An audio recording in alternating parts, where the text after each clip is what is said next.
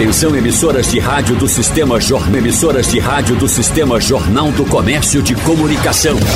No ar, debate em rede. Participe!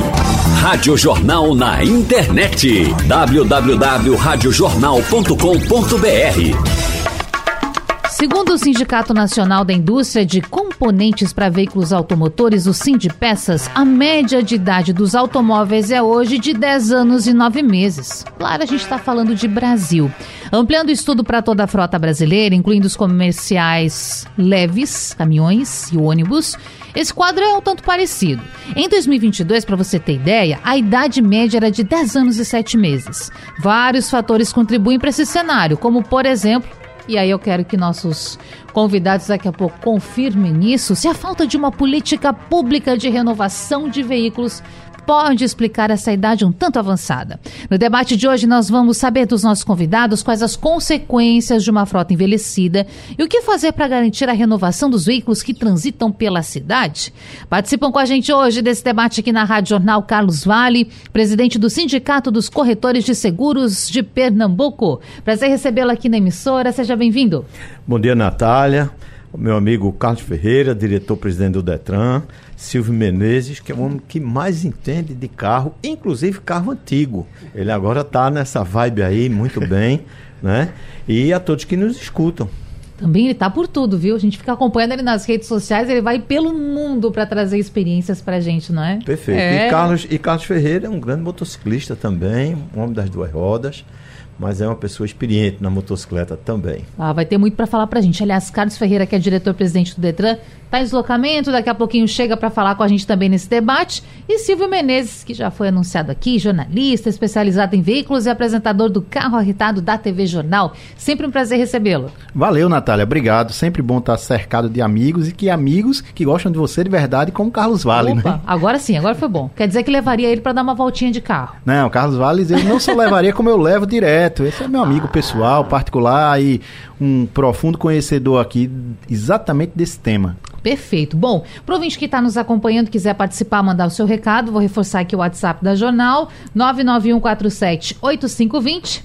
Novamente, 99147 8520. Para a gente começar, senhores, sempre tem aquela questão, falar de carro velho, e aí quem gosta do antigo, daquele carro de colecionador, fica meio chateado, né, Silvio, que a gente é. usa esse termo carro velho. Vamos fazer essa diferenciação desse carro para um colecionador, para uma pessoa que curte isso, e a, aquele carro do nosso dia a dia, que nós vamos para o trabalho, levar filho na escola, estabelecer essas diferenças aí para começo de conversa. Que coisa boa, Natália, você começar justamente com esse tema aí que como há pouco o Carlos Vale falou, eu realmente ingressei nisso, né? Eu cubro essa área automotiva há 20 anos. E essa paixão aí pelo, pelo carro antigo é mais recente. Eu acredito que de 5 anos para cá eu comecei a entrar nisso de verdade. Hoje eu possuo três carros antigos. Quais? Eu tenho, na verdade, um Fiat 147, ano 1978 com ar-condicionado. Eu tenho também um PT Cruiser, que é um carro da Chrysler, que parece um de gangster, que chamam de funerária, chamam de um bocado de coisa. e o mais novo integrante lá é uma BMW conversível, ano 97, que parece que saiu da loja agora. E fica na garagem ou de vez em quando você dá uma voltinha Coincidentemente, eu vim com ela exatamente, como tinha a ver com o tema, eu resolvi tirá-la da garagem. Mas é um carro realmente de final de semana e foi bom você falar nisso. E todos esses três aí, eles recebem manutenção de verdade. E isso já faz aí essa grande diferença entre um carro velho e um carro antigo. Mesmo sendo um carro de pouco uso, ele é muito bem cuidado. Inclusive, todos eles passaram por revisões aí recentes Aliás, vive muito em oficina, tá? Não é só para dizer que você é colecionador. Não, você tem que ter um cuidado com esse veículo. Claro, e isso faz a diferença mesmo entre o carro velho uhum. e o uhum. carro antigo. Porque se eu não der essa manutenção necessária, então ele vai virar um carro velho. E essa coisa da segurança, da manutenção preventiva, ela é fundamental. Porque essa é a, esse é o grande problema, esse é o grande risco. Você ter um carro mais antigo e não cuidar. E aí sim ele ser um risco para não só para você, como para outras pessoas. Então, a gente tem que bater muito forte nessa questão. Certamente aqui já antecipando um tema que a gente iria falar lá na frente, a importância da vistoria, né, a vistoria veicular realmente como se fazia muito no passado, isso já foi feito muito aqui no passado, porque a gente não pode só cobrar da indústria. A gente tem que cobrar dos órgãos governamentais justamente para cuidar disso, para que isso seja mais é, recorrente na vida das pessoas. Né? Por mais comercial que isso possa parecer, por mais dor que isso possa é, representar no bolso, segurança é inegociável. Isso aí ela tem que estar tá realmente no topo, na esfera. Se você quer realmente ter um carro é, mais antigo para andar na rua, é preciso que ele esteja em condições plenas de funcionamento e de segurança, seja com sistema de freio, seja com sistema de iluminação. Afinal de contas, a gente está falando aqui de segurança, né? Perfeito, e isso é fundamental. Bom, Carlos Vale, tem seguro para todo tipo de carro? Não. Quando a gente fala de seguro, a gente pensa em si próprio, no seu patrimônio, né? A dificuldade hoje para fazer seguro de veículos mais antigos é a questão de reposição de peça. Porque uma vez que segurado, a seguradora tem a obrigação de fazer aquele reparo. E com a dificuldade de entrega de peças, é muito difícil encontrar possibilidade de fazer seguro de carros antigos. O mercado está evoluindo, já acontece aí seguradoras fazendo seguro de carro até 20 anos, já tem uma modalidade com algumas limitações, mas um, uma coisa muito importante é o seguro para terceiros. Seguro para terceiros inclusive em outros países é obrigatório para todos os veículos. Brasil porque... não. Brasil não. Porque você não pode se responsabilizar ou ter condições de pagar um, um acidente, vamos dizer assim, um sinistro de trânsito para terceiros. A importância do seguro para terceiros, inclusive com valores corretos, muita gente não sabe, mas você escolhe valor para danos materiais, danos corporais e danos morais. Existe um caso que a gente sempre faz questão de lembrar, que não foi aqui, foi no Rio Grande do Norte. Essa senhora colidiu numa motocicleta, muita gente já ouviu isso, mas colidiu numa motocicleta, ela assumiu a responsabilidade, o rapaz teve um corte pequeno, era para chamar o IC, não chamou, a perícia do, do, da autarquia do município fez o, o registro, e com alguns dias esse rapaz diabético amputou o pé. Amputou o pé, ela passou a responder um processo criminal, 129 de lesão corporal, e ele requereu aposentadoria. O INSS concedeu e entrou com ação regressiva contra ele, cobrando contra ela, cobrando quase 500 mil reais. Então aí é onde está a importância do corretor de seguros para que você possa ter a orientação correta do que você deve contratar, mesmo que não faça seguro para o seu carro por qualquer motivo. Você deve pensar no seguro para terceiros. Hoje rua, as ruas estão cheias de carros importados, carros caros. Tem carro que farol custa 20 mil reais. Ou seja, o seguro para terceiros não tem franquia, né? E isso, o custo é muito pequeno. O seguro para danos corporais que você faz para 100 mil reais, se você for aumentar para 500 mil reais, vai custar menos de 100 reais por ano. Então é importante a gente saber que existe essa condição e vai optar se quer ou não. Claro. Mas a, a, questão de carro antigo e carro velho, como o Silvio falou, né? É, eu digo, quando me chamam de velho, eu digo que sou seminovo né? Não sou velho, mas a gente tem esse cuidado. Eu também tenho motocicleta, comprei recentemente uma CB400 81, nova, nova, nova que dá gosto. Então, essa paixão pela história com que a gente gosta é muito bacana. Claro. Só que os carros hoje duram mais do que antigamente. Antigamente você, você via um carro com três anos, era podre de ferrugem. Acabava logo, né? E hoje você vê carros aí com 10, 15 anos super novos. E isso está fazendo com que as, as, seguradoras entendam que é possível arrumar soluções para também fazer a cobertura desse patrimônio. Perfeito. Carlos Ferreira, diretor-presidente do Detran Pernambuco, com a gente também. Saudá-lo aqui com um bom dia. E já vou perguntar: você tem motocicleta, tem carro antigo? Porque o pessoal aqui já está falando seus pertences, seus bens. Quer saber se é um admirador também? Oi, bom dia, bom dia, Natália. Bom dia, amigo Carlos Vale, Silvio Menezes, bom dia a todos. É, tenho, tenho minhas, minhas relíquias também. Gosto de motocicleta, como o amigo Carlos Vale. Tenho uma moto. Não é tão preciosa como a dele, não, né? Que a dele aí é uma relíquia. A minha é dessas normais mesmo. Tem a Harley também, né? É, é a Harley, é, é, tem, tem relativamente. É semi-nova, vamos dizer assim. mas eu gosto muito. E é realmente é importante, né? Como o caso aí bem colocou com relação ao seguro, a gente está sempre antenado aí nas normas de segurança, né? A gente andar com segurança, respeitar o limite de velocidade, né? Equipamento de segurança, né? Que muita gente, é, é, às vezes, tem gente que não usa nem capacete né, no interior. É uma coisa que e a na gente capital também, viu, Também, Carlos? né? Muitas É. vezes a gente vê algumas situações. E é uma coisa que a gente, na administração nosso Detran, a gente Uhum. tem dado muita ênfase né, na educação de trânsito. Né? Nós temos realizado diversas blitz educativas, né, justamente para isso. A gente está é, para prevenir. Né? Que a gente, o Detran, né, outrora, antigamente, tem muita essa imagem de cobrar né, de, de multa. Não, o Detran está aqui para multar e tal. Mas não, ali na pegada nossa, na orientação do governo, a governadora Raquel Lira, você tem a, o intuito, né, o projeto dela é, é sempre o Estado mais próximo do cidadão, né, a mão do Estado mais próximo ali, que realmente precisa, né, precisa tanto de, de, de orientação, mas as pessoas não são orientadas a isso. Então, assim, a gente está batendo muito, enfatizando muito a questão de educação. Blitz educativa, para usar capacete, usar o, o- a bota, né, não dirigir de sandália, enfim, equipamento de, de mínimo de segurança, Claro. né, que as pessoas têm que observar. E assim, é para própria para salvar a vida, né, para salvar a vida das pessoas. Às vezes a gente pessoa entende, ah, o Detran está aqui fiscalizando, mas está fiscalizando, o intuito é de resguardar a integridade né, do condutor e também do, do, do pedestre. Perfeito. né? Tem uma pesquisa, Carlos, que a gente inclusive apresentou aqui na abertura do programa, que é do Sindicato Nacional da Indústria de Componentes para Veículos Automotores, que falava que em 2022 a idade média da frota de veículos no Brasil era de 10 anos e 7 meses. Ao mesmo tempo, tem aqui inclusive um gráfico do Detran relativo ao mês de agosto de 2023 e que traz alguns dados. Mas eu quero ouvir do senhor, que comanda o Detran, que tem essas informações para nos repassar. Pernambuco está dentro desta média nacional? Como é que está a idade média da frota de veículos por aqui?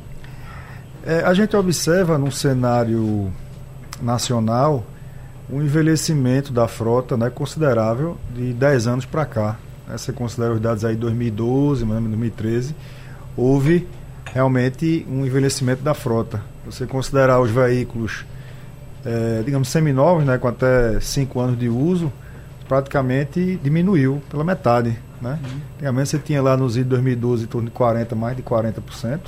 Hoje é em torno de 20%. Então, assim, no geral, a frota né, do, do Brasil envelheceu, mas Pernambuco está na média. A gente tem uma média aí de 14, 14 anos, né, que é o mesmo, o mesmo índice do, da Bahia, né, do Ceará, que tem frota, número de frota parecido com o nosso. E você vê São Paulo, você tem é, 18 anos, né? E assim, mas no Nordeste a gente está aí 14 anos, que é a média dos, dos estados que tem um número de, de veículos parecido com o nosso. É, inclusive eu queria só fazer uma Sim, ressalva claro. aqui, até você mostrou esses dados, né? O Detran sempre foi muito é, competente em relação a esses dados que são públicos. Né? Você entra lá no site e consegue ver aí a frota por município, por região. Isso é muito interessante para quem realmente aí tem alguma curiosidade ou mesmo está aí em busca de uma pesquisa. E, e faça-se justiça. Não é de hoje, tá? Há muito tempo que isso está, que tem esses dados aí bem, bem detalhados. É importante para a gente entender a dinâmica. E mais uma questão, Carlos, entender também o comportamento. Região metropolitana, as pessoas costumam trocar de carro com mais facilidade, trocam com mais frequência, melhor. No interior, a frota é um pouco mais velha, tem idade um pouco mais avançada. O que, que vocês percebem? Isso, é. No interior o, o- a frota ela é, mais, ela é mais envelhecida. Né? Assim, essa questão da renovação de frota, né, né Silvio, está ligada à, economi à economia, Também, né? né? Economia. Então, assim, a gente vê nesses últimos 10 anos o envelhecimento da frota, que realmente é a falta de uma, de uma política fiscal expansionista, né, de, de estímulo à renovação. Você vê, a gente teve agora recentemente aquela numa janela de A MP setembro, mas uma, é mais uma questão tímida, né, que até não foi nem o prazo, foi o valor, acabou aquele valor, né, é, é, é, acabou a- a- o incentivo. E assim, então, é, teve é, pandemia também, a gente tem que considerar, né, a questão da dificuldade das montadoras, tudo, mas eu acho que foi é mais a questão realmente de poder aquisitivo, né? Interfere, que interfere diretamente. Isso aí, só- Poder aquisitivo que realmente ficou. O, o valor dos bens aumentaram muito, né? Você pegar os valores lá daqueles ídolos quando você joga para cá e não e o, o digo, o salário, a, o poder de a, compra não da gente acompanhou, mesmo, né? diminuiu, exatamente, É ficou comprometido. E isso aí impacta diretamente na, na renovação da o, frota. O valor né, do carro zero ele subiu bastante da pandemia para cá. Ele Perfeito. já passou aí, não vou dizer que ele dobrou, mas ele passou ali dos 50% com facilidade, beirando ali os 60%. E isso fez com que muitas pessoas segurassem o carro, né? Ficassem mais tempo com os seus carros aqui e teve que procurar oficina. Tanto é que houve uma melhora, uma busca nas oficinas, porque as pessoas passaram a ficar mais tempo com o carro, ao contrário de outros momentos aí que as pessoas saíam para um shopping e voltavam com o carro zero. não é? A gente viveu isso há pouco tempo aí lá atrás. Em relação a essa MP é, que Carlos estava falando aqui há pouco, de fato aquilo ali serviu para dar um incentivo, mas nem, é, nem pode ser enquadrado como, um, como um- uma medida, um plano de governo. Nós falávamos antes até pra- uma política. Não, É, né? não, não, não foi uma medida- política. Foi muito mais uma medida econômica para movimentar ali, para tentar baratear o carro naquele momento, mas não como um plano realmente efetivo de renovação de frota, como já existem. É, alguns aí, já existe um plano que iria começar, na verdade, pelos veículos comerciais, pelos caminhões, tá? Isso já está em andamento. Na verdade, iniciou no finalzinho ali do governo passado e agora tem os ajustes para a efetividade. Isso aí entrar em prática. Eu estava conversando com o pessoal lá e lembro bem que esse processo ele começou. Se confundiu ali um pouco com a MP, né, do- dos carros. Ele entrou para os caminhões, mas a verba também foi pequena. Tinha uma história de um aplicativo que eles precisavam implantar. E aí isso está sendo em andamento, mas quando houver um plano de fato de renovação, ele vai começar assim pelos caminhões, tá? Para depois, no futuro, chegar realmente aos carros. Outra ressalva que eu queria só fazer Sim. é em relação aos carros da capital e sobretudo no Nordeste, né? A gente tava falando aqui sobre envelhecimento. Imagina, a gente tem aqui maresia, um sol de, de torar. Então, a, a frota do carro na capital ela é realmente mais nova porque aqui ele sofre mais. Eu que viajo muito aí pelo Brasil a- em busca de lançamentos, você vai em São Paulo, você vê carros lá, só pra gente voltar um pouco ao assunto, carro praticamente com 30 anos e parecendo que é zero, porque ele não leva o castigo que ele leva aqui de sol, de maresia. Então você consegue ver isso muito em Minas, você vê carros mais antigos, mais conservados. Aqui não. Aqui realmente para ele se manter no nível de conservação é preciso que a gente olhe com mais carinho para ele. Carlos Vale acha que também precisa de um programa focado nisso para a gente renovar a idade da frota ou isso é bobagem? Não precisa ter carros mais novos circulando. O que você acha? Olha, eu tenho um pensamento que muita gente reage contra, mas é, é, eu acredito que seja uma medida de justiça e que incentivaria a, a renovação da frota. Imagine ou veja que o Estado se responsabiliza na Constituição pela sua segurança e pela segurança do seu patrimônio. Se a gente considerar que em alguns anos no Brasil foram roubados e furtados cerca de 500 mil veículos, 500 mil veículos, com índice de recuperação de 60%, ou seja, 200 mil desapareceram. Essas pessoas compraram carros novos. Agora, o Estado ganha com isso. Ganha porque a compra do veículo novo né, gera imposto. Acredito que por uma medida de justiça, não adianta dizer que alguém ou algumas pessoas iriam simular o furto, deveria haver uma isenção de imposto para a reposição de um bem que foi subtraído por conta de uma falha do Estado.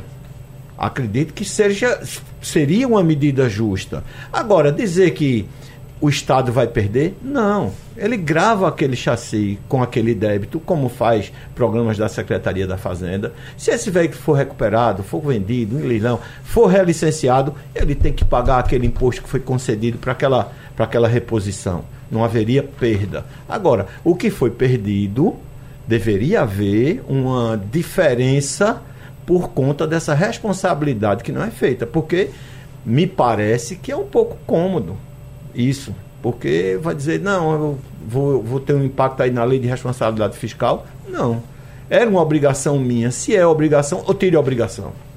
Ou então, de alguma forma, querer que o Estado se, faça o papel de seguradora é impossível. Não, há, não é esse caso. Mas na reposição, não ganhar em função disso. Né? O bandido vai preso, autuado em flagrante, cumpre alguns requisitos, o Estado ampara com o, o, auxílio prisional, que tem lá seus fundamentos bons, não se discute. Mas a vítima perdeu tudo e não teve nenhuma ajuda do Estado, nenhum, nenhum IPVA, nada, nada, nada, nada. Eu acredito que isso iria movimentar a, a busca de carro novo também. Acredito que seja, que seja uma, uma, uma medida justa, mas muita gente reclama, diz que não é justo mas eu continuo achando justo. Bom, Carlos Ferreira está aqui representando o Detran, já estamos inclusive lançando essa ideia mas oficialmente. É a fazenda, não é, é, ah, mas ele pode levar a ideia, pode levar a ideia. Bom, se a Fazenda apresentar, viu, Carlos, um projeto como esse, você sabe de onde saiu. Hoje a gente está falando sobre o envelhecimento da frota de veículos no Brasil e em Pernambuco também. Bom, você pode não ter um veículo, não ter um carro, não ter uma moto, mas você circula, por exemplo, de ônibus, que também é um grupo que está sofrendo sofrendo com esse envelhecimento. Nós vamos falar de tudo aqui, dos riscos também. Tem algumas perguntas de ouvinte para que a gente possa falar. Daqui a pouquinho nós vamos falar sobre o IPVA também em Pernambuco, porque, Silvio, muda muito de estado para estado. Cada estado tem as suas regras de isenção para o pagamento do IPVA. E, é inclusive, alguns condutores reclamam que Pernambuco poderia ampliar esta faixa. Você tem um pensamento formado sobre isso? Tem regra para seguir? Também, agora, é, como tem aqui o, o representante, ah, a autoridade do ele, Detran, pouquinho. Né, talvez aí seja a pessoa mais indicada para até para responder. Agora, que é uma grande queixa, que é uma grande queixa aí do pessoal que tá que tem carro, é realmente o valor do IPVA, né? Que aí é uma muitas pessoas, é, a medida nem é, eu diria, é a medida até irregular. As pessoas saem daqui para matricular o carro em outros estados. Né? Isso é irregularidade, que aí o Detran vai, vai responder. Agora, por outro lado, você tem aqui, vou falar um pouquinho sobre o carro antigo. Uhum. Aqui em Pernambuco, né, são 20 anos para você começar a ser o isento do IPVA. Em outros estados você já encontra isso com 10 anos não é? E isso realmente é um incentivo ali para esse mercado, esse segmento aí que valoriza muito esse encontro de carros antigos, por exemplo. Em relação às demais, realmente aqui a gente teve uma mudança no IPVA, só que aí eu vou deixar aí claro. diretamente para o Detran responder. Né? Bora, vamos lá, porque a LEP aprovou recentemente, foi no dia 26 de setembro, Carlos Ferreira está representando aqui o Detran, uma proposta do governo do estado reduzindo a alíquota de PVA de 2,5% para 2,4% para automóveis e ainda isenção para mototaxistas e veículos escolares. Bom, é claro que isso anima, o mototaxista é aquele que é proprietário de veículo escolar, mas por outro lado revolta um pouquinho aquele motorista proprietário de veículo de passeio. Tem previsão de esse período, esse prazo de 20 anos ser reduzido? Olha, com relação à redução do, do IPVA, só corrigindo, o IPVA no governo anterior era de. Ah, que está em vigor ainda, era de 4%. Uhum. Certo. Podia era ser o maior 4, do né? Nordeste. Né? É, é, até 4 para aquelas escala. Mas é. É, sim, colocando, sim, nivelando por cima, era até era de 4%. Uhum. Inclusive, é, ocorria essa né, evasão dos carros pra, para né, outros estados, estados vizinhos, sobretudo aí para Paraíba, né, que tem um menor aqui próximo, Paraíba, Rio Grande do Norte como o Silvio falou, é que assim, é ilegal e não é, porque o cara para ter um, ele vai ter que ter um, um domicílio lá, né? Restar um domicílio lá e assim a gente não tem como realmente controlar isso. Mas é, era uma, uma, um pleito já, né, de todos nós, temos aí, porque realmente Pernambuco era maior a alíquota, nivelando por cima daqui do, do Nordeste, era 4%. E aí essa lei aí, de autoria da governadora Raquel Lira, reduz esse percentual, nivela para 2,4%. Ou seja, passa a ser o menor né, daqui da nossa, da nossa região, próximo do Nordeste. É... Agora, não, não querendo interromper, mas já interrompendo, vai diminuir também a arrecadação do Estado. É, mas aí, aí eles fizeram, né? Devem ter feito uma lá a conta, né? A né? composição. E assim, a quantidade de veículos que né, estavam sendo matriculados em outros estados. Compensa. Né, que aí só... devem, devem retornar. E também isso aí vai estimular. Né, estimula, isso é uma medida, é uma medida. É, fiscal né, expansivista que ela, ela vai. É, é, eu, inclusive, amigos meus já perguntaram quando estava em tramitação essa lei se realmente procedia tal, aquela coisa toda. Não, procede, vai ser aprovado, tende a ser aprovado, que é uma medida realmente que muito positiva e as pessoas se animando para, inclusive, aí, tá bom, estava pensando em comprar um carro, né, tem um pouco mais caro, mas ficava sempre pensando, pô, pagar 4% de PVA e tal, então isso aí também vai, com certeza, é, impulsionar a renovação de frota. Aproveitando aqui a claro. fala dele, Natália, e a de Carlos Vale também, em relação à mudança, à frota aqui. A gente vê muitos carros aí de milhão na, rodando na rua. A gente nem sabe, mas está cheio de carro de milhão passando na nossa frente, porque as pessoas que estão um pouco por fora não têm essa, não conseguem mensurar porque estão um pouco fora daquele universo. E é exatamente desse público aí. Imagine a pessoa que tinha um carro de um milhão de reais de repente ele jogava lá para Paraíba para pagar 15 ou aqui não, aqui ele pagava 40 mil reais. Então, sobretudo esses carrões aí de luxo, como ele falou, Carlos falou há pouco, é possível que essas pessoas voltem né, para cá. Então vai haver de repente essa compensação claro, aí, né? É a expectativa. É. Rapidamente atender também a nossa audiência, Carlos, porque o Valdemir Ferreira Duarte, que ele mora em Paulista, lá no Janga, ele diz assim: como o Detran ou o governo do estado podem ajudar os condutores escolares a trocarem os veículos, porque atualmente os juros estão muito altos e alguns motoristas estão com o nome negativado. A gente sabe que se trata de uma política que precisa ser estruturada, é claro, é difícil nesse momento falar isso. Mas aqui a gente tem um ponto importante que é essa pessoa que utiliza para trabalhar, o condutor escolar, e que precisa seguir uma série de regras, inclusive a idade do veículo para estar tá circulando. Como o Estado pode ajudar? É, o Estado nesse pacote aí do, do ICMS, ele já é, ajuda, né? Isentando o IPVA de mototaxista né, e do transporte também escolar. Agora, com relação a financiamento, aí é outra questão, a questão aí é econômica aí com relação, acho que tem esses bancos aí de fomento, uhum. sei, Banco do Nordeste, tem alguns programas nessa, nessa linha, mas assim, o Estado que cabe é o recolhimento do imposto, caso IPVA, foi que o Estado aí, a governadora no intuito de, de ajudar nesse segmento, né, de fomentar inclusive a economia. A gente sabe que é, é muita, muita, desde a pandemia aí, acho que o país ainda não se ajustou do ponto de vista né, de investimentos, mas foi esse o, o, o pacote de bondade né, que a governadora enviou para a Assembleia para minimizar né, os, os danos aí da, da, dessa categoria, dessas, né? Mais uma, que talvez a gente não consiga na integralidade agora responder, nós tentamos, até porque o ouvinte está mandando. É o Giovanni Gonçalves. Ele fala assim: que tal um desconto de 10% no IPVA para os condutores que não têm multas no período do ano anterior? Tem alguns estados que têm essa prática, como por exemplo o Rio Grande do Sul. Pernambuco eventualmente pode adotar isso? É, veja, aí é porque o imposto, o IPVA, ele, ele, do ponto de vista jurídico, ele é vinculado à propriedade de um veículo automotor, né? Então, assim, aí a questão de legislação, é, acho que pode se tentar, mas é, é, aí seria você enveredar na parte jurídica, né? Porque aí ele está vinculado como você tem uma casa e paga o IPTU, quem tem um, um, um, automóvel, no caso, paga o IPVA. Então, é vinculado ao bem. Né? Então, assim, seria uma medida educativa, né? Mas bem administrativa... legal. É, educativa seria legal, o cara que tem menos pontos vai ter um benefício aqui, mas como tem essa questão da separação aí tributária, né, que uma multa é uma multa e o imposto é um imposto, aí a discussão seria é, é mais ampla. Claro. Né? Bom, levantando as possibilidades é. aqui, inclusive como o Carlos Vale já falava de algumas ideias, né, Carlos? Eu quero inclusive falar sobre veículos Total Flex, porque esse estudo que a gente está utilizando do Sindicato Nacional da Indústria de Componentes para Veículos, que é o Sindpeças, fala que no Brasil 74% da frota circulante é de veículos flex. É uma tendência, você acha isso? Que as pessoas, quando compram um carro agora, vão pensar nisso? Olha, é uma tendência sim, até porque os fabricantes estão fabricando hum. muito mais. Hoje, só todos os carros são flex, a não ser alguns importados. Exato. Né? Todos eles são flex. E aí não resta outra opção para que você compre o flex ou diesel, ou gás. Se você quiser colocar gás, você aí vai ter que comprar um carro flex.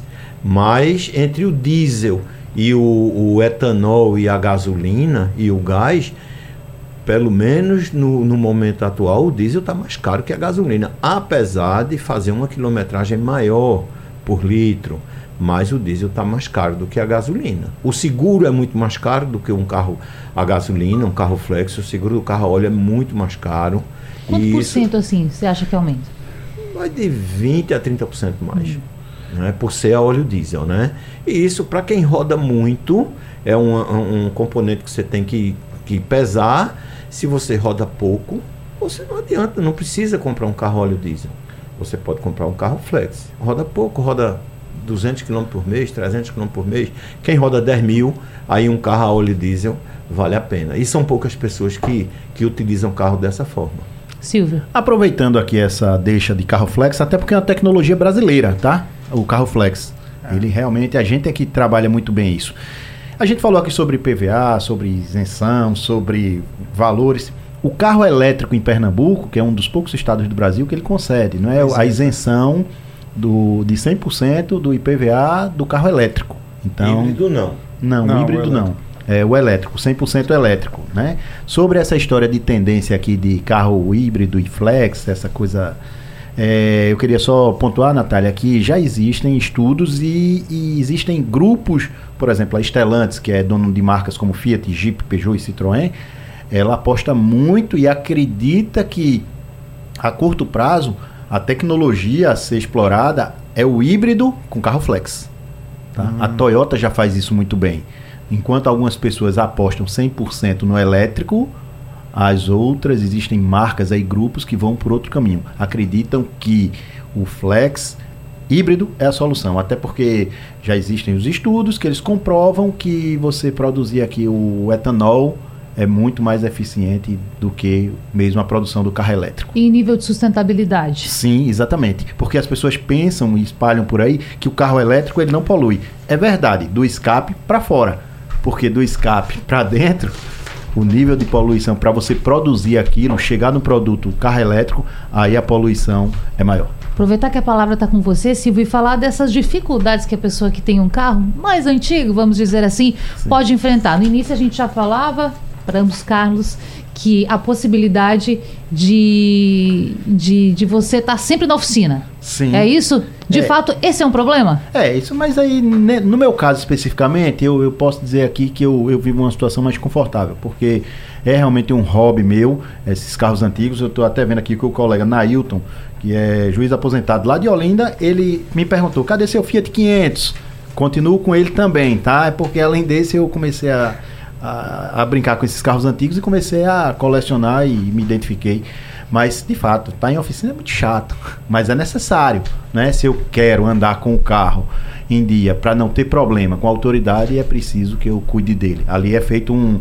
Me desculpa até a comparação, mas sei lá, feito um, um bicho, um animal que a gente tem que ter o cuidado. A gente tem que dar o passeio e tem, que- tem, tem que cuidar. Não dá só para você tirar aquilo do carro. Até porque eu tenho responsabilidade, não só comigo, como com as outras E pessoas. ainda a questão do meio ambiente também, porque a gente sabe que há uma tecnologia, sempre que você avança, também se pensa nisso, né, Silvio? Claro, claro. Você imagine aqui que a gente deu uma pontuada, deu uma pincelada aqui, que é uma questão muito importante para você manter pelo menos essa frota atual numa qualidade de excelência, é a história da vistoria, né? Da vistoria veicular. Porque, por exemplo, a indústria reclama muito, os fabricantes, a Anfávia, que é a Associação Nacional dos Fabricantes de Carro, dizem: eu tenho que fazer aqui o carro, eu tenho que atender a uma série de exigências para construir carro menos poluente, carro que atenda lá o nível de emissão, de descarbonização, mas o comprador, quando chega aqui no dia a dia, os órgãos não conseguem exigir que o contribuinte mantenha o carro em ordem. Por exemplo, as pessoas vão ali,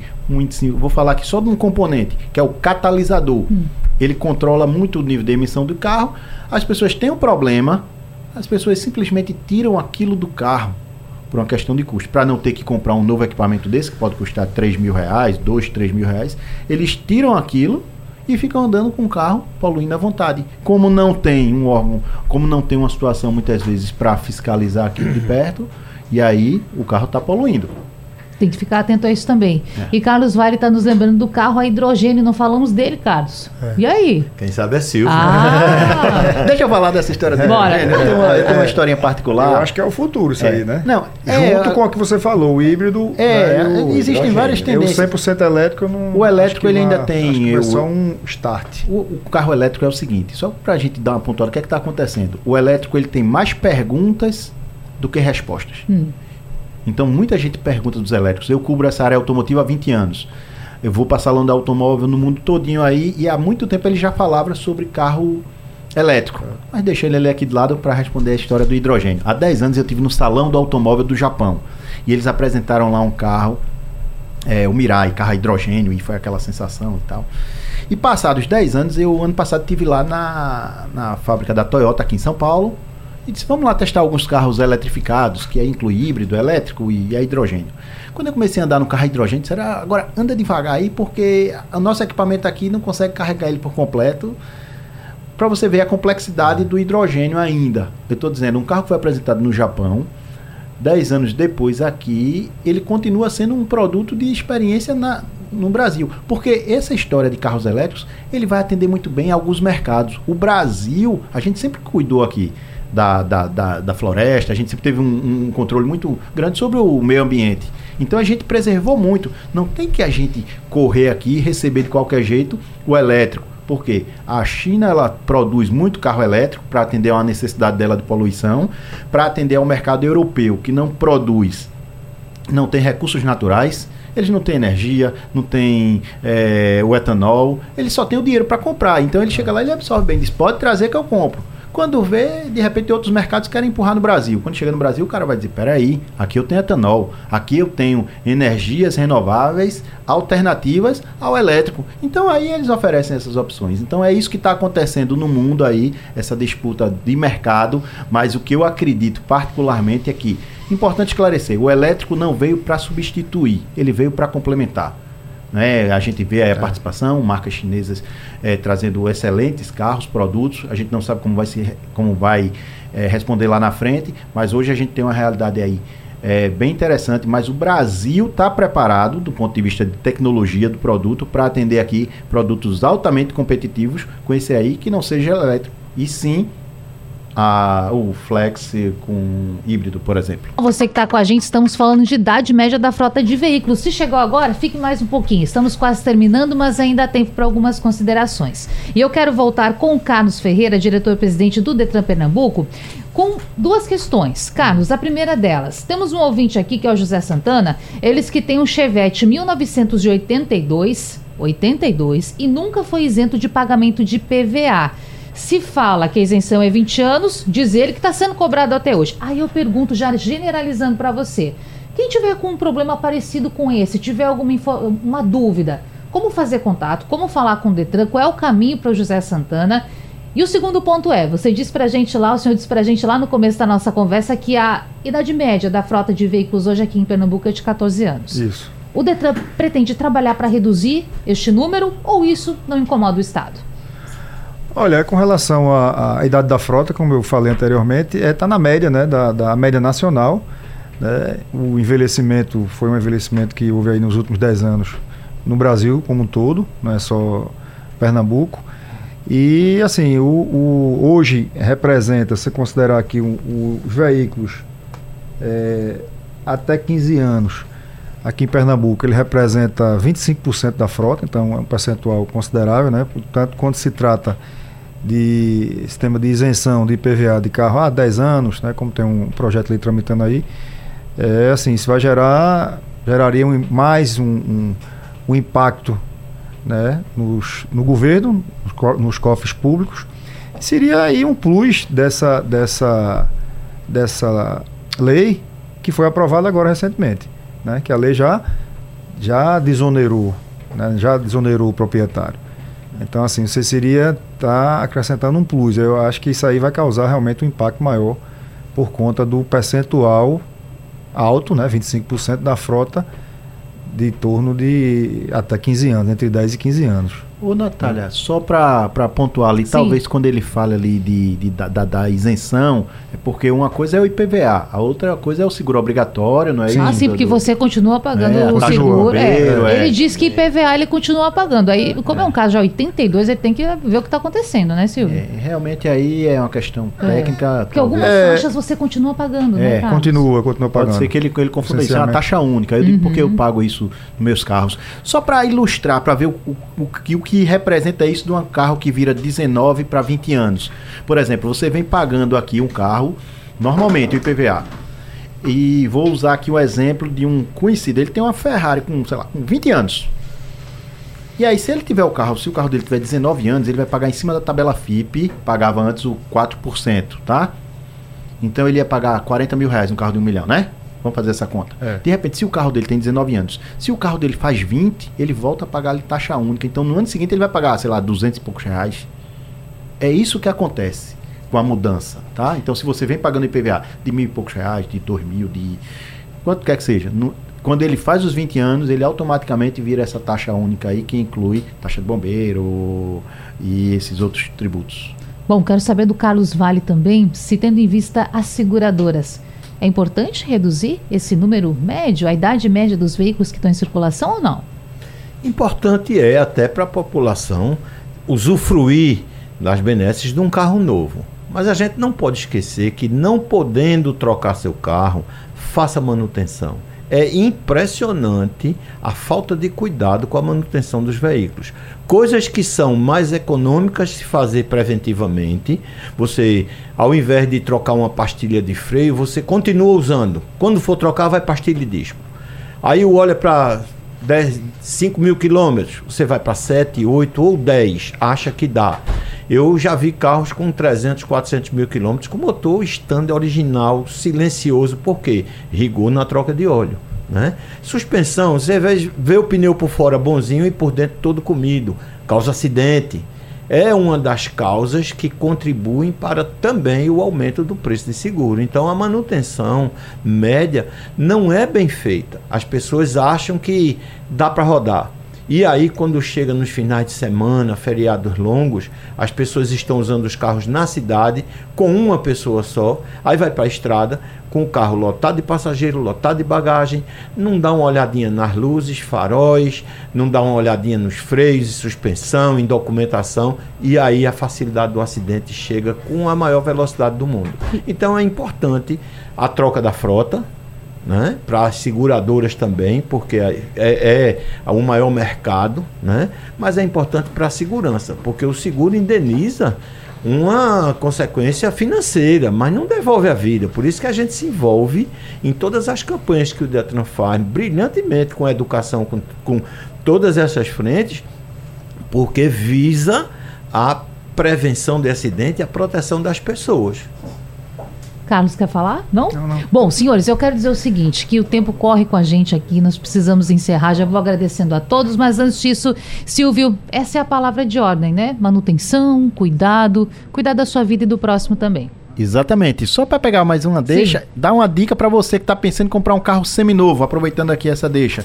Eu lembro que há pouco eu conversava com o Carlinhos Nunes, que é um, um, um grande conhecedor aqui do Shopping do Automóvel, e ele conhece muito o mercado. Ele diz que muitas vezes prefere comprar um carro mais rodado, com todas as revisões feitas e comprovadas no livreto, do que aquele carro que com baixa quilometragem, mas que não tem como comprovar as revisões feitas. Então, se você estiver pensando em comprar um carro usado, fique atento a essa questão. Quilometragem baixa não é tudo. Mais importante é você ter um carro revisado, porque é aí, como lembrou o Carlos Vale, aí você vai longe. É, ele vai em algum local de confiança, isso, para é, também saber se de fato está tudo certinho, né? Claro, é atestado, né? É uma Perfeito. prova de que a coisa foi feita. Muito bem. Silvio Menezes, muito obrigada pela participação, por sempre contribuir com a gente. Carlos Vale, Carlos Ferreira. Importante tê-los aqui nessa manhã. Lembrar o nosso ouvinte que esse debate fica salvo lá no site da Rádio Jornal Nava de Podcast. Você pode ouvir quando quiser. Na madrugada tem reprise. E resta agradecê-los por essa manhã importante aqui na Rádio Jornal. Muito obrigada.